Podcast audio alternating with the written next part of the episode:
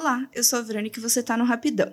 Hoje eu vou fazer um episódio um pouco diferente. Vou falar sobre criatividade, inspiração e mudança de olhar.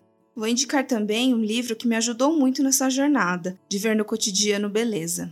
Eu já devo ter falado para vocês em algum episódio, mas não custa repetir. Como é importante nós treinarmos o nosso olhar.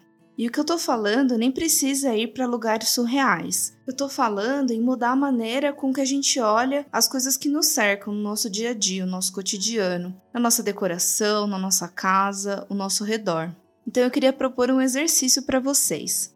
Pega uma câmera que você tem por aí, ou celular mesmo, e começa a fotografar a sua casa. Explora os ângulos diferentes que ela tem. Agacha para ver um objeto na linha do seu olhar olha por cima para ele, ou então deita no chão e observa ele de baixo para cima. Treina o seu olhar para ver além da vida corrida, que apenas a gente vai passando batido por tudo. Sabe aquela história de você passar numa rua que você faz no caminho da sua casa para o trabalho todos os dias e você nunca parar para olhar o que tem à tua volta? Então, já que a gente está enclausurado dentro de casa numa quarentena sem fim, vamos fazer isso dentro de casa mesmo. Vamos treinar nossa criatividade, nosso olhar com as coisas que a gente vê todos os dias, que admira, que passa por eles e às vezes nem olha direito a possibilidade dele ir além da funcionalidade que ele tem, ou então mudar os objetos de lugar, coisa que instiga a nossa criatividade mesmo a olhar tudo de uma maneira diferente.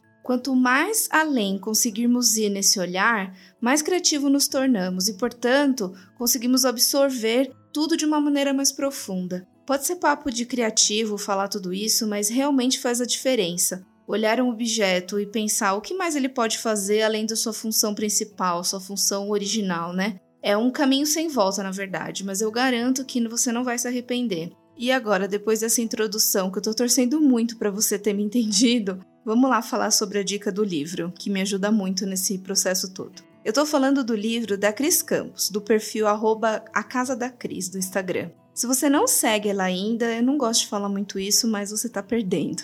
Ela escreveu um livro que se chama Como Ninguém Pensou Nisso Antes 25 Boas Ideias para Sua Casa.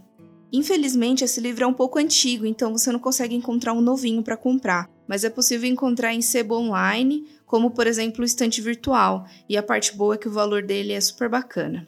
Então, para começar, esse livro é um exemplo na prática sobre o que eu falei na introdução desse episódio que eu ganhei ele faz mais ou menos uns oito anos e foi só agora que eu resolvi dar atenção. Já parou para pensar quantos livros você tem parado aí na sua casa? Principalmente esses grandes que a gente usa mais para decorar? Ou então a gente muda muito a nossa cabeça. Então, uma coisa que a gente viu anos atrás, hoje que a gente vai ver de novo, tem um novo significado. Então, fica a dica para rever também os livros dentro da sua casa. Mas voltando para o livro, ele te convida o tempo todo a sair do óbvio a olhar além e principalmente a reavaliar o que é ter luxo na vida. Ele me ajudou com dicas de como transformar paredes lisas simples de uma casa num verdadeiro lar. Nele você encontra dicas de como perfumar e usar somente coisas que você tem por aí, como lavanda. Inclusive, eu já dei até essas dicas no episódio 24, lá no começo. Se você não ouviu ainda, corre lá para ver o que eu tô falando. Encontra também dicas de como decorar com tecido, a olhar com mais carinho aquele objeto que você herdou da sua avó.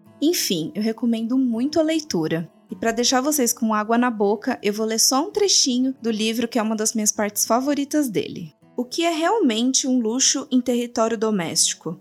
Não farei uma lista de itens de consumo, mas sim de atitudes. Uma casa interessante inclui pequenos prazeres que só um habitante luxuoso pode conferir aos ambientes, Portanto, luxo é dormir em uma cama gostosa, com lençóis perfumados com lavanda. É o cheirinho de sol nas toalhas de banho, o perfume de limpeza depois de um dia de faxina.